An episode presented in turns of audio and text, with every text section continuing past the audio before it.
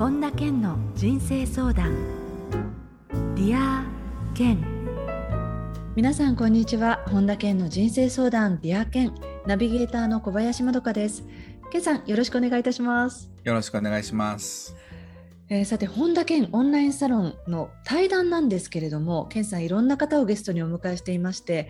えー、最近の対談ですとベストセラー作家のワタナベ薫さんそれから永松茂久さんこの番組でもあのちょこちょこっとこうあのお話を伺ってはいるんですけれども改めて対談をしてみてその感想いかがですか健さん？そうですねあの渡辺薫さんで、まあ、ブロガーでね有名になられてそこから作家になった方なんですけどもすごいこう自分の軸っていうかねがしっかりしてらっしゃってて。でこう潔い生き方をされてるんですよね。まあ、そういう意味ではそういうふうなこう渡辺薫さんのなんていうのかな。こうすごい素敵な方なのになんかこう男っぷりがいいというかまあなんか宝塚の男組のなんかスターみたいな感じのエネルギーなんですよね。でやっぱりね感性が素晴らしくて、まあ、多くのねまあ、女性だけでなくて男性ファンもいっぱいいるんですけどもそういう人を引きつける魅力があるなと思いましたしあの長松茂久さんはね話し方が9割って本でね大ブレイクしてる方ですけど、えー、そういう意味では長松さんもたくさんの人たちに求められるそういうなんかこうベストセラーの種みたいなものをね持ってらっしゃる方だなって思いましたね。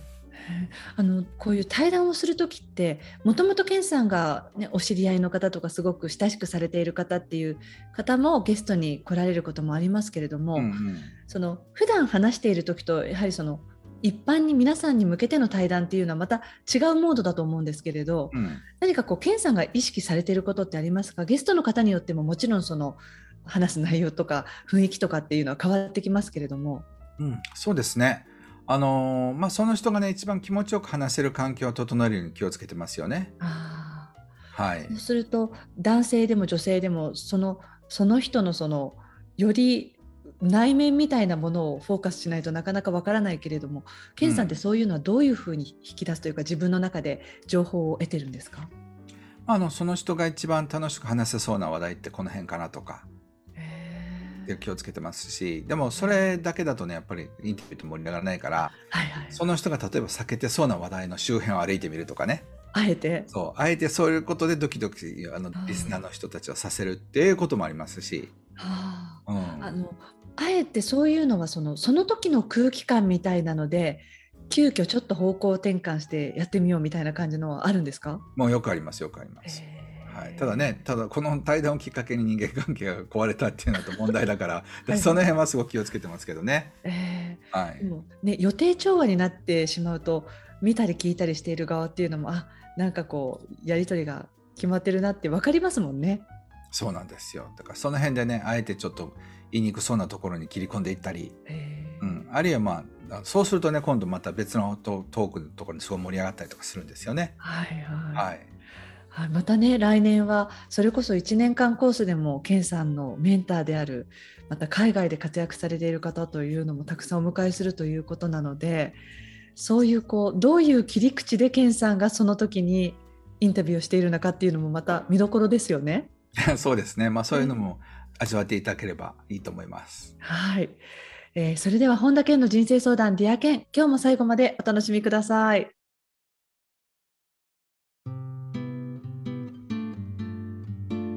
本田健の人生相談 Dear Ken 続いては人生相談のコーナーです。このコーナーではリスナーの皆さんからの質問に健さんに立体話法でお答えしていただいています。えそれではラジオネームマサさんです。質問をお願いいたします。はい、えー、いつもあの大変楽しみにしてます。ありがとうございます。こちらこそこんにちは。よろしくお願いします。お願いいたします。えっ、と今年の11月を目標にえっ、と出版をしようとえっ、と準備を進めています。はい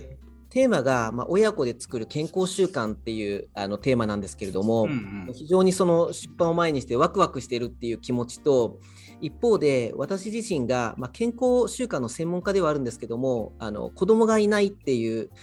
ことがあって本当にあの子供を持つお父さんお母さんたちに寄り添える文章になってるのかなっていうのがまあ、ちょっと不安を抱えながらあの文章を遂行しているっていう段階です。なるほどなるほど。であのケンさんはいつもこういろんな世代の方々にあのアドバイスやあの本を書かれてると思うんですけどもそのこう共感力というか寄り添うあの文章を作るためにはどんなことを心がけてるのかなっていうのをアドバイスいただけたらなと思って、え今日質問させていただきました。はいありがとうございます。あの僕まで40代にしておきたい17のことを書いた時に、うん、次50代60代書いてくださいって言われたんですよ。その時はまだ40代だったので であの娘になんかそんなインチキじゃないのとかで突っ込まれてそうだよね。でもそれが作家なんだよねって言ってうまくごまかしたんですけどあのやっぱりね40代といえども50代60代の人の気持ちは想像できますよね。うん。で例えばお子さんを持ってる人のことも想像することはできるし例えばお子さんが亡くなってしまっている人とかもいますよね事故とか病気とか亡くな亡くなったっていう。はい、であのそういうふうな人たちのそのことを想像してその同じように、まあ、同じようにって難しいと思うんですけども心が寄り添えるかどうかっていうことだと思うんです。なので自分が例えば交通事故に遭わなかったらそれが共感できないかっていうと必ずしもそういうわけじゃなくてそのご自身が受験の体験があるのであれば逆に母親どうだったかなとかその自分が子供持ったらこういうとこですごくハラハラするだろうなとかあるいはあの現役っていうかね今現場であのこう受験で苦しんでるお父さんお母さんの話を聞いてああそこがすごい大変なんだなっていうことがしっかり受け止めることができればきっと素晴らしい本をお書きになれると思いますよ。あありがとうございます。はい。あの1年間こう受験生を抱えるあのお父さんお母さんの話をずっと取材したりあの聞いてきたんですけども、うん。うん、今あの健さんのお話聞いて自分の親が自分の受験の時に、まあ、どういうことをしてくれたのかっていうのをあのぶわーっと思い出すことができたので、うん、うん、その親の子供の気持ちになった親のその時を想像できたっていうのが今あの非常にこう鮮明に戻ってきたなという感じがしました。はい、もうそれができたらばっちりですよ。ああ、ありがとうございます。はい、おめでとうございます。なんか不安がちょっと さっと解けていきました。はい、原和馬おめでとうって言っときます。ああ、ありがとうございます。はい、おめでとう。はい、ありがとうございます。もうどうもありがとうございました。ありがとうございます。それではラジオネームムーミンさんです。質問お願いいたします。はい、ありがとうございます。まどかさん、けんさん、こんにちは。よろしくお願いいたします。お願いします。えー、特にこの1か月ぐらい素晴らしいご縁がありましてあの急に来年の1月本を出すことになりました。えー、すごいおめでとうございます。今日はなんかそういう方が多いですね。そうですね。はい、たまたまですね、はい。はい、ありがとうございます。えー、っとそれでですねあの数十年前のトラウマがありまして、うん、えっと、その内容を文章にしようとしますと、えー、ちょっとざわざわした感じあのた、えー、100%もちろん癒しきれてない、えー、ざわざわした感じがしたりします。えー、書いて伝えたいと思う気持ちと,、えーと、トラウマの感情とのコンフリクト、えー、コンフコンフリクトについて、えーと上手に付き合うアドバイスもしあったらよろしくお願いします。はい、ありがとうございます。あの書くことってすごくヒーリングにつながるんですよね。だから僕の場合は父親とのことをたくさん書きました。でもね、そのうちそうですね、やっぱり10%ぐらいしか本にはしてないかな。うん、なので、その、あの、必ずしもそれを全部本にする必要はないんですよね。ですから、その自分がね、こう過去を振り返ってすごくまだ癒されてないなって部分に関しては、あの出版しないという前提で本のように書けばどうでしょうか？そうするとね自分と向き合うってあの自分のその癒しっていうあのことがすごくあのできるようになるんですよね。でその頭でそれはとあの必要なことだったんだとか許しとかってあってもまだね体の中に恐怖が残ってたり悲しみが残ってたりする可能性があるんですよね。なのでその時にその時の恐怖とつながったり悲しみとつながったりとかしながらあのじっくりじっくりそのこうエネルギーワークというかその自分に対して愛が送れるようになってくると多分気がついたらあらもうなんかあんまりなんかそのネガティブな感情が残ってないわっていうところになると思います。なのでね、一回本書いただけだけど文章書いただけだったら、そんなに簡単にそのエネルギーっていうのは消えないと思うんです。だから、最初からあんまりパブリックにするっていうことなく、まあ、ちょっとそのなんか、あの、ぼやかして書くとかってことでもいいですし、そのうちね、本当に自分がそういったことについて語りたければタイミングが来ます。なので、その作家になるから全部もうスポンポン脱いでなんか全部見せるとかってする必要は全然ないので、あの、ご自身のペースでやっていかれると、あの、本を書くってことが自分のヒーリングにつながるんじゃないですかね。どうでしょうか？ありがとうございます。今お話を伺っていて、あの、私、この1年ぐらいであのそのトラウマについて人に喋れるようになってはいるんですね。はい、ですが文章に書くということにちょっとあの、えー、まだ自信がないな。文章、うん、海外に住んでるので日本語もちょっとおかしくなってますし、うん、あの編集さんがいらっしゃるんですがあのまだ海のものとも山のものともわからないのであのその文章ということにちょっと不安があるのかなというのも思いました。なるほどなるほど。文章はね僕も下手くそですけどあの上手な編集者の人がいれば綺麗になりますから。だから歌が下手くそで音痴でもなんか CD になったらめっちゃうまいみたいになったりとかしますからね。それよりもやっぱりその文章で救われる人たちがどれだけいるかってことを考えるとその20年前とか30年前の自分で本当にその直後にこの文章を読んだら少し役に立つかなっていう人のことを想像して書かれるとあの自分も癒されると思います。うん、だからそれはね決してあの話が上手とか文章がうまいから感動したり共感するわけではないんですよね。やっぱりそこに寄り添ってくれるからでで同じ体験をした人っていうのはそれがよく理解できると思うんです。はい、きっとね素晴らしいものになると思いますよ。なんか今、えー、ケンさんのお話聞いててケンさんがよくおっしゃってる未来の自分になってちょっと書いてみるみたいな感じにするとなんかもっと自分が癒されるような気もしましたそうそうだから癒された自分として癒されてない自分に書くっていうのもありですよね。はあ、そうちょっとなんか未来のちょちょっとなんか背伸びして癒されてないんだけど 癒された自分として癒されてない自分に書くってこと僕はたまにあります。今僕は世界的ベストセラーになった剣本だからなりつつある本田健に向かって大丈夫だよっていうことをねたまに書いたりするんですよ。健さんそういうのって時々後から見返したりするんですか？ご自身で。そうですね。であれ？なんかもうそれなってるっていうかそれ以上になってる自分もいるわけですよね。そうだから例えばその100万部あの売れてる僕から君へみたいな 文章とかねなんかもう800万部になってるわけだからだいぶ前の話ですよね。でもその最初スタートした時100万部ってもなんかえらい天井が高く見えたんですよね。うん、例えばそういう感じでちょっと自分の先っていうか癒された自分から書くみたいな練習をするといいんじゃないでしょうか。はいやってみます。はいまた本が出るために教えてくださいね。はいありがとうございます。きっと誰かの役に立つと思います。ありがとうございます。一人でも多くの方があの癒されてくれたらそれだけで嬉しいと思ってはい。でね、そのね、癒した分だけまた自分の癒しにつながりますから。ありがとうございます。はい、ムーミンさんありがとう。ありがとうございました。ありがとうございました。ありがとう。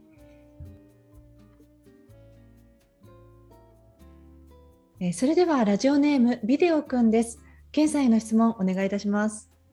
はい、えー、ケンさん、まどかさん、こんにちは。よろしくお願いします。よろしく。よろしくお願いします。私あの宇都宮秀夫という名前なんですけど今日はまあビデオ君と呼んでいただけたらと思いますビデオ君はいいいですね。はい、えー、というのもですね私実はあの映像制作会社を自分で立ち上げて今10年目になるんですけれどもはいはい。もともとすごいダメなサラリーマンだったんですが、うん、あのまあ、自分が好きなことを仕事にしてですね、まあ、10年目になったんですけれども、まあ、これを機にですね僕の知り合いの友人の脚本家がですねまあ、僕のその独立の話をストーリーをせっかくだから本にしたらどうかということで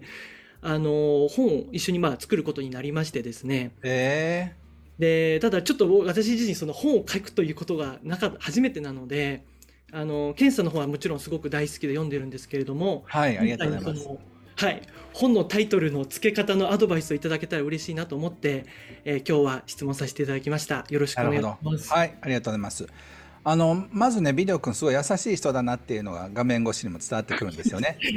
はい、だからそのなんか絶対俺はいけるぞみたいな人じゃない、えー、いい本が書けるんじゃないかなと思います。あすごい嬉しいです。ありがとうございます、うん、だから俺なんか無理なんじゃないかなとかどうせ僕なんてっていうような人たちにそっとこうなんかあの横にね行ってあげるようなそういう感じのそのパワフルな人って後ろからドンと突き落とすみたいな そういうタイプの人いますよね。いますいます、うん、決してそういうふうなあの人じゃないと思うんですよね。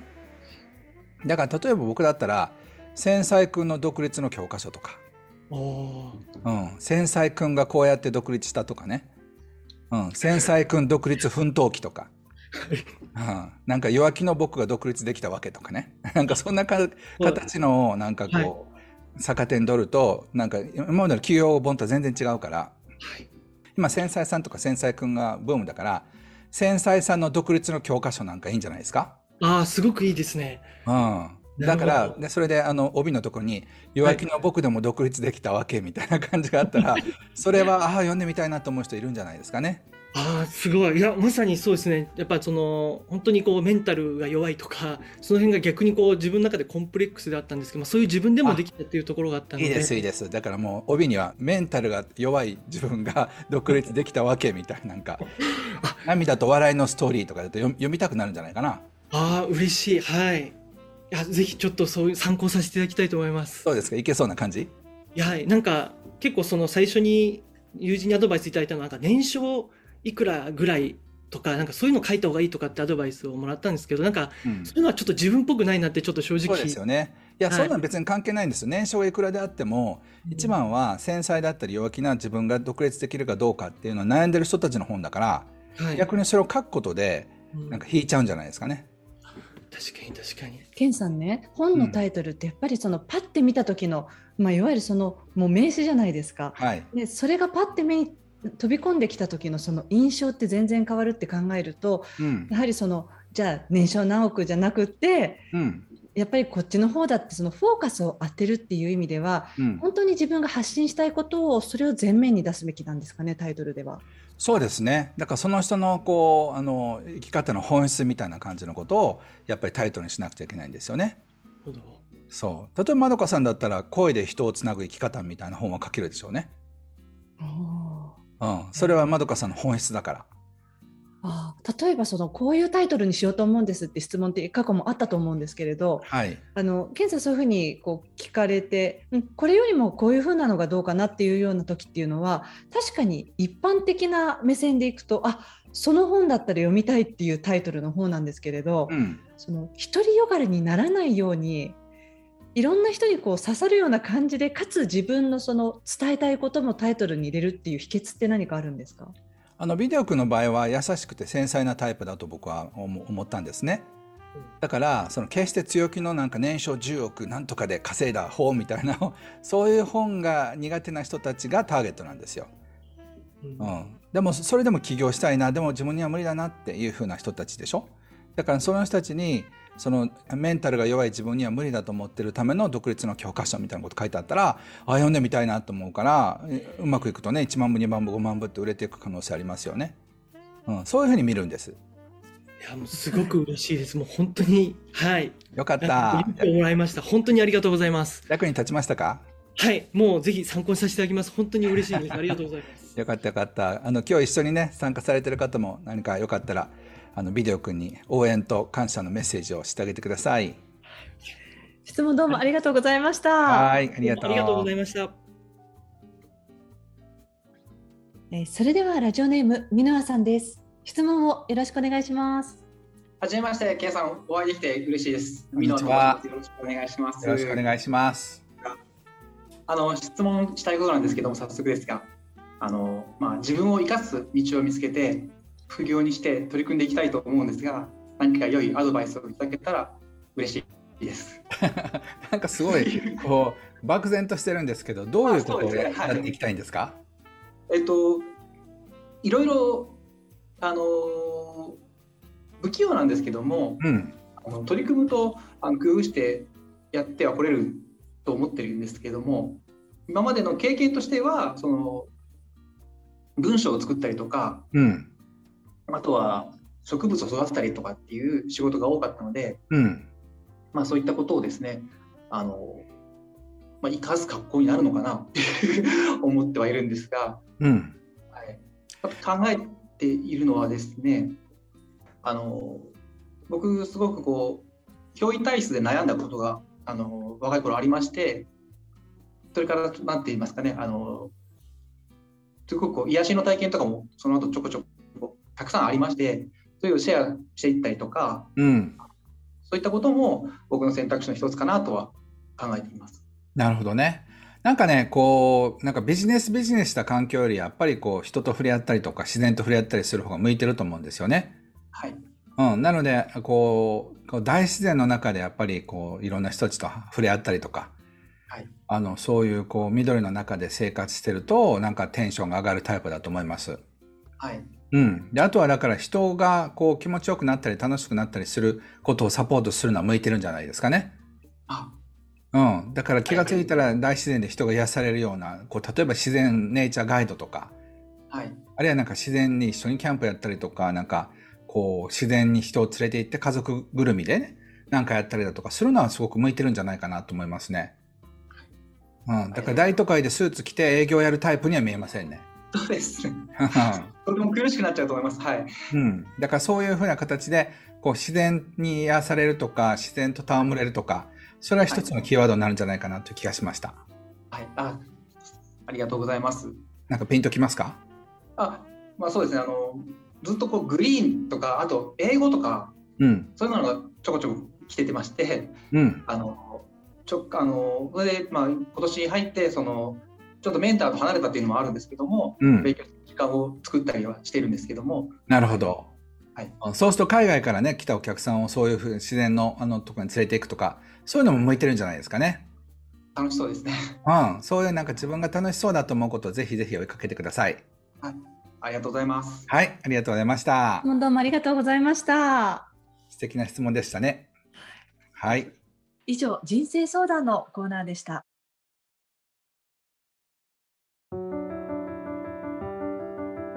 本田健の人生相談。 Dear Ken。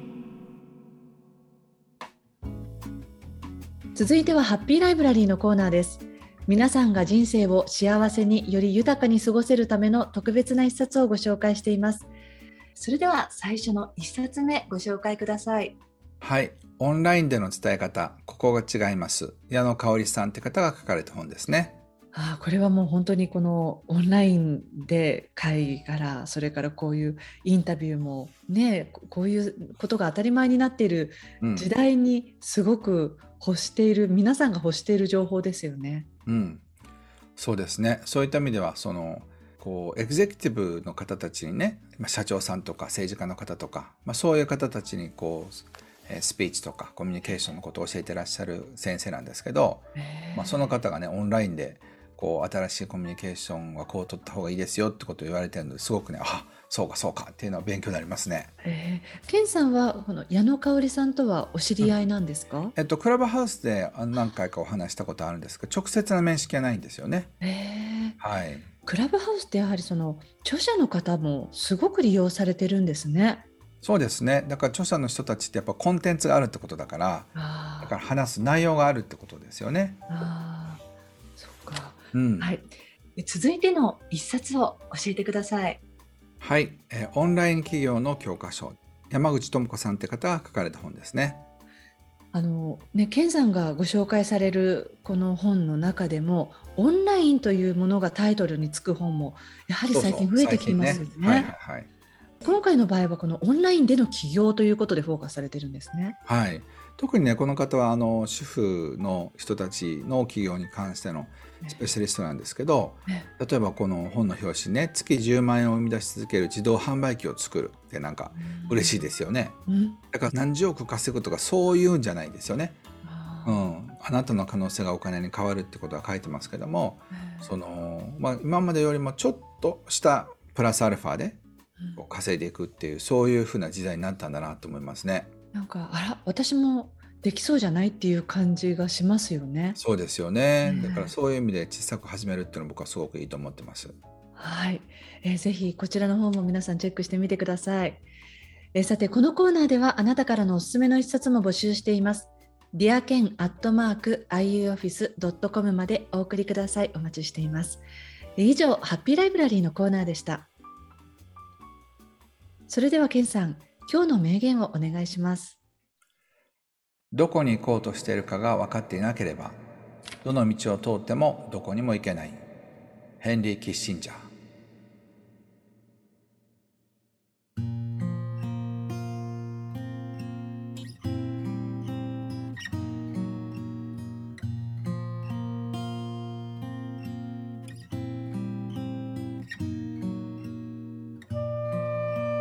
本田健の人生相談ビア健いかがでしたでしょうか？あの健さんね少し前にもこのエンディングで、八ヶ岳のロッジのあの健さんお気に入りのスペースとかそれから割とあのガーデニングですか？あのお庭の手入れもしているなんていうことも伺ったんですけれどもかなり多分整ってきてると思うんですけれど、うんうんうん、いかがですか？そのご自身のお気に入りの場所とかなんかこう過ごし方ってどんな感じなんですか？はい。あの中はねようやく大体いろんなものが揃ってきて今外をこれからあのエクステリアいじるんですけど、まあ、テラスのところにハンモックを買って でそこであの夜ね星を見るのがすごく気持ちがいいですね。八ヶ岳は空気いいし最高ですね。うん、まあ天文台もあるぐらいですからね。ねうん、すごくゆったりできますし、まあ、周りに人がいないからね本当に富士山と僕みたいなそんな感じで。あのまあ、向こうは何とも思ってないでしょうけど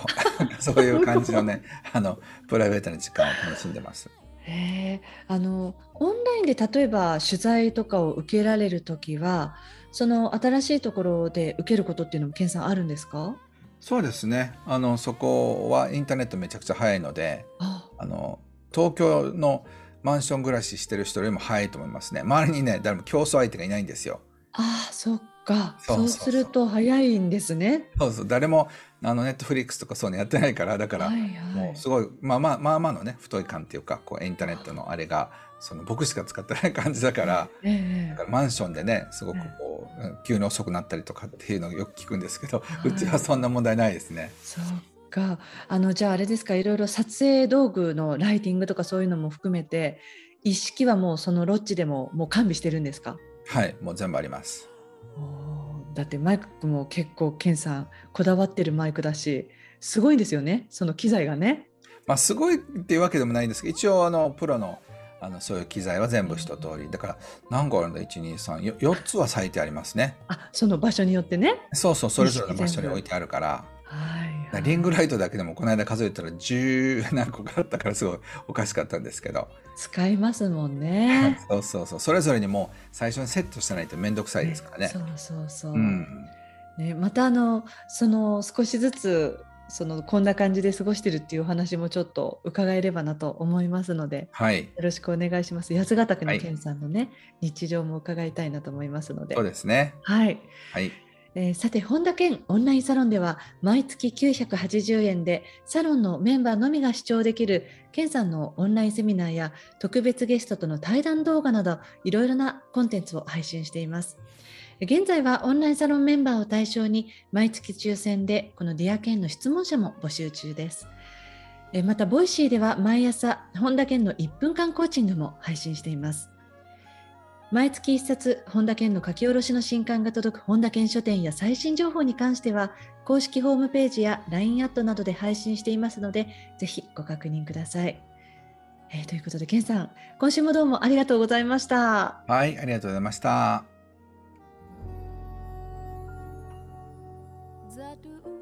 最後に、本田健セミナーに関するお知らせです。12月18日、どんな時代でも幸せな人生を実現する方法が開催されます。詳しくは、本田健公式ホームページよりご確認ください。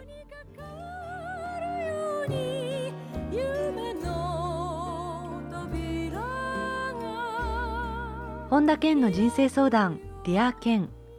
この番組は提供アイウェイオフィスプロデュースキクタス早川洋平制作ワルツ高知博桐原哲人ナビゲーター小林まどかでお送りしました。